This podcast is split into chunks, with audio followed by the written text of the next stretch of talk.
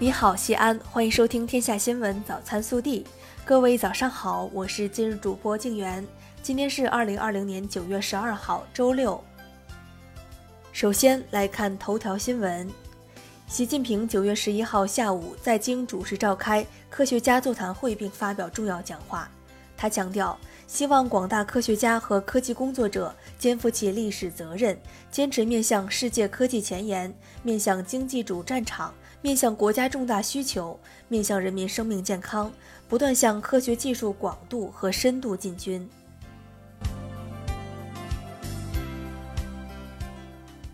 下面是本地新闻。九月十一号，市政府新闻办召开西安市推进工业园区高质量发展工作新闻发布会。记者从会上获悉，目前全市重点建设县域工业集中区累计发展到十七个。小微企业创业创新基地累计发展到二十九个，县域工业集中区与小微企业创业创新基地的协同发展，为我市工业经济发展提供了强有力的支撑。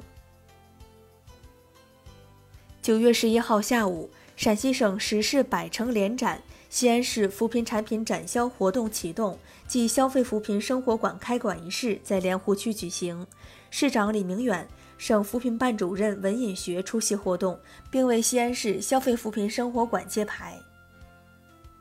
九月十一号，西安市召开迎十四运创文明城秋冬季城市绿化攻坚战动员会。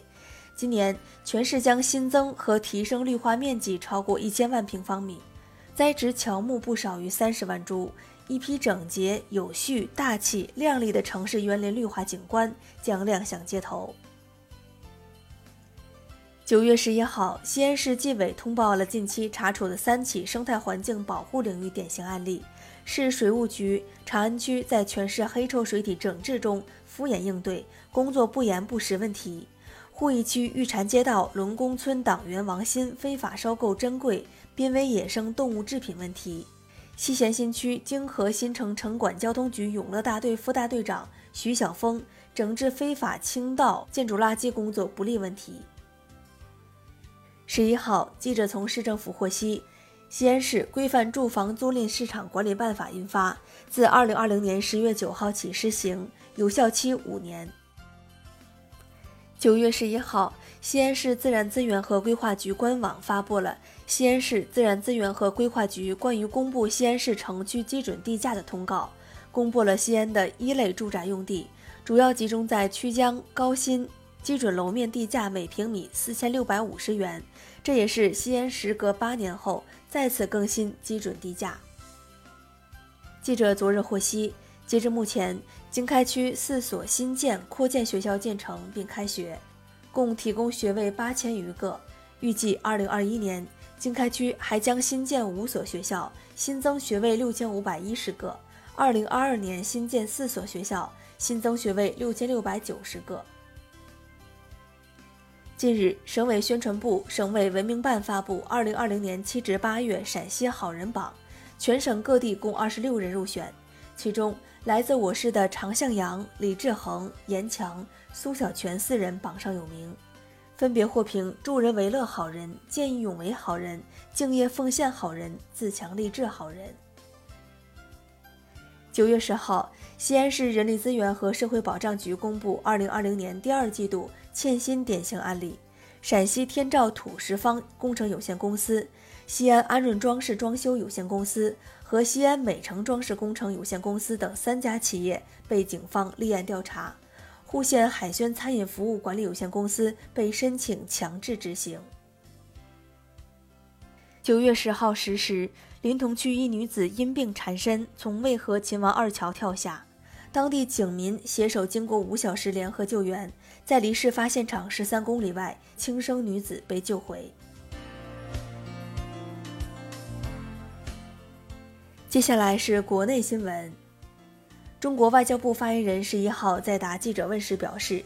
中方针对美国务院限制中国驻美使领馆及其人员活动采取反制措施。对美驻华使领馆，包括美驻香港总领馆及其人员的活动采取对等限制。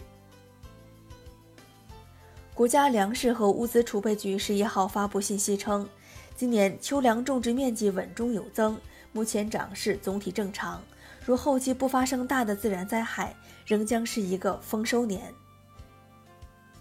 文化和旅游部网站十一号发布赴捷克旅游安全提醒：近期，由于捷克境内新冠肺炎疫情出现快速反弹迹象，文化和旅游部提醒中国公民暂勿前往捷克旅游。记者从十一号在青岛举行的二零二零高速磁浮交通论坛上了解到，我国时速六百公里高速磁浮交通系统研制已进入工程化应用冲刺期。时速六百公里高速磁浮工程样车将于年底下线。近日，国务院批复长深高速江苏无锡九二八特别重大道路交通事故调查报告，认定长深高速江苏无锡九二八特别重大道路交通事故是一起生产安全责任事故。浙江、安徽、河南三省纪委监委共对四十五名公职人员进行追责问责。二零一九年九月二十八号七时许。长深高速公路江苏无锡段发生一起大客车碰撞重型半挂汽车列车的特别重大道路交通事故，造成三十六人死亡、三十六人受伤，直接经济损失七千一百余万元。针对南京失联女大学生被男友与人合谋杀害一案，九月十一号晚，云南省勐海县委宣传部官方微信公众号发布勐海县人民检察院通报，提请批捕四名犯罪嫌疑人。十一号九时许，广东省珠海市斗门区白藤二路一商住楼发生爆炸。事故发生后，该市消防救援支队现场成功营救九名遇险民众。当日九时四十分，现场明火被扑灭。此次事故造成三名民众受伤。九月十一号晚，广州市司法局官网发布关于媒体报道广东华医大司法鉴定中心涉嫌虚假鉴定的情况通报称。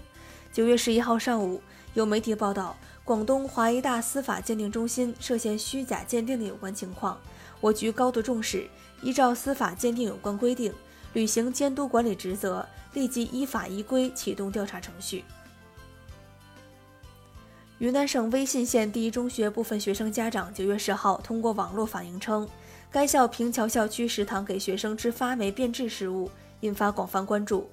威信县政府新闻办十一号通报称，当地已成立专项工作组进驻学校，目前正在对家长反映的问题进行逐一调查处理，确保学校正常的教育教学工作。近日，一位爸爸在家长会上突然情绪崩溃大哭，原因是自己经常消息不回，经老师善意提醒后，感到工作生活都太难，由此情绪失控。